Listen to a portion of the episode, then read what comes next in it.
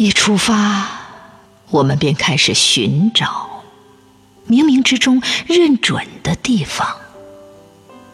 等远了，才知道有炊烟的地方叫故乡。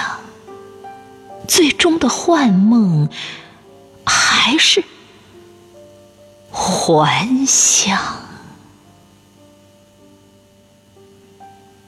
人到中年，明月照窗的时候，一提起东篱，梧桐树已探过南墙，朝外张望，淅沥的小雨与往事总落下回响，与我脆弱的泪水融为一体。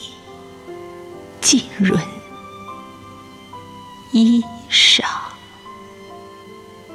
让我就这样咀嚼人世炎凉，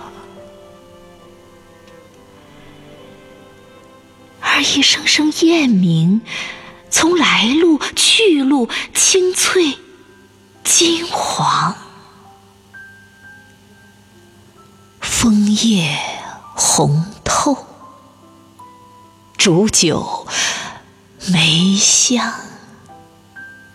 我一直都在想，归途的格局有没有另类盛放？